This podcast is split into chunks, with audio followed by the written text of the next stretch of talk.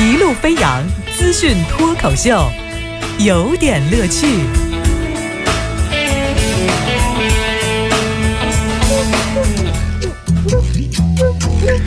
有点有评，加叙加意，中心思想，有点乐趣啊！这个早上呢，继续由王乐为您带来今天的有点乐趣。今儿主题叫做谁最有钱？谁谁呀、就是先说个小经历哈。呃，深夜的时候走进任何一家人均十五元含酒水的小饭馆旁边呢，你是吃个宵夜的时候，你就是蹲到那个城中村的路边摊的时候，握手楼底下在那儿随便吃点什么东西，你都发现你身边蹲着几个搞 APP 开发的，是吧？融 A 轮的、上市的、风投的，你就觉得这个世界是不是疯了？就是现现在流行几千万的买卖，全在马路牙子上这吃着那个肠粉谈呐，要不就喝个糖水谈呐啊！所所以就是我就想说的是。人均二十以下的饭馆，你就能不能专心吃饭，别叨叨什么大数据了哈？你那个吃个木桶饭嘛，你还这么复杂？上了人均一百，我们再吹牛是吧？还路边摊一个清净，给自己留一点颜面。都装有钱。什么叫有钱？上了福布斯排行榜都未必算有钱。英国媒体最近报道一份名叫《瑞士解密》的调查报告，爆出了汇丰银行啊瑞士分行六十一名重量级客户的账户的资料。哎，这个行呢，就是协助客户避税以及隐藏巨额财产全部被曝光。您知道，隐形富翁才是真正的富啊！能上得了榜的，其实也就罢了啊。六十一个名单中呢，有英国女王的堂弟迈克尔亲王、约翰国王阿卜杜拉二世、埃及前总统穆巴拉克、叙利亚总统阿萨德、传奇的女富豪，呃，这个这这个这个名字记记好，莉莉萨夫拉。没有，我没什么想法。嗯，还有乌拉圭的球星 Diego Fran 啊，胡润排行榜算什么？真土豪，人家根本不屑于上那个榜。那么这个银行这么干算不算？这不是绝对秘密吧？这怎么能泄出来呢？是因为在零八年的时候，瑞士汇丰分行的一个工作的电脑专家叫做法尔恰尼，他盗取了十万客户资料，涉及到全球二百零三个国家和地区，这还没公布亚洲地区的。那这是瑞士银行有史以来最大的一个泄密事件。法尔恰尼呢，也因此被称之为银行界的斯诺登。您知道谁有钱了吧？这怎么叫有钱呢？就是看到潘石屹昨天说了一个事儿，我觉得还这个方法挺好。潘石屹这么着，他说他昨儿下飞机以后呢，飞机停的挺远，从那个机场那通道走过来，就是走走蛮远的路，碰到一个朋友，就是说，哎，潘总啊，哎呦，好久不见了。哎，对了，您觉得这个最近一五年经济形势怎么样啊？就是潘石屹就说，那这么着，那咱们数。咱们就看这个路上的灯箱广告，我们就有答案了。于是他们就开始数这个机场灯箱广告：两个卖冬虫夏草的，两个卖汽车的，四个核心价值观的，呃，两个 PICC 的啊，其余呢都是黑的。就是忽然看见前面一大片亮着灯的灯箱，说这个应该大气，一看全是寻租的。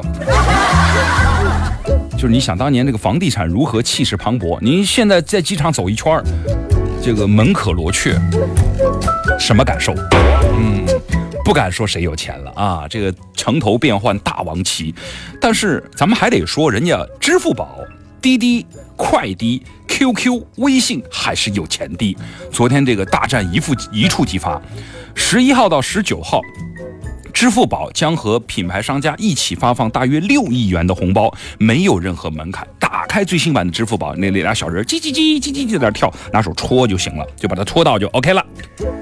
说人家这个谈的说，亿万慵懒网民缘何集体早起排队？万千手机屏幕为啥无故被戳瞎？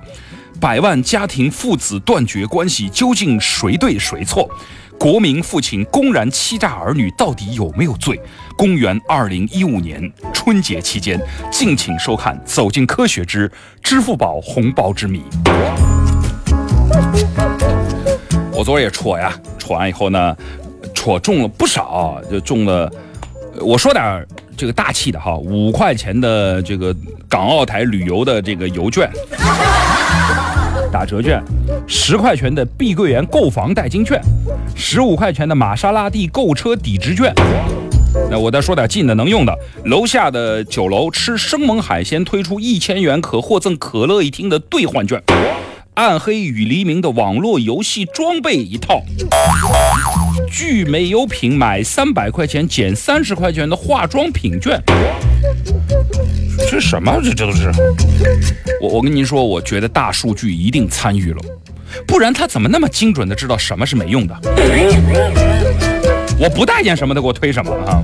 只有一张是符合我身份的，五百万的红包，阿里巴巴股票收购抵用券，怎么买啊？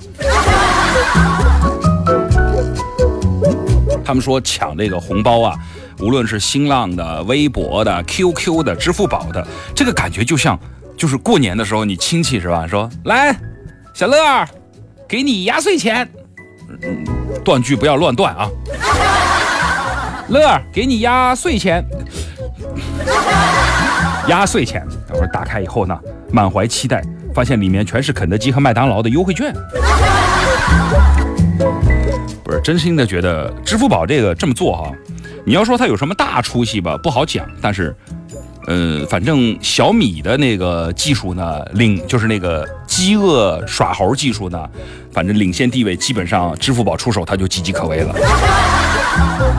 也有人抱怨说，你说小米手机去年挣了大钱了，人家敢跟敢跟董明珠打赌，那是有钱人。其实小米并不科技，你想小米它都能提醒你后天是情人节。啊！提醒你别忘了买礼物啊！给你推荐一大堆这个可以选择的范围。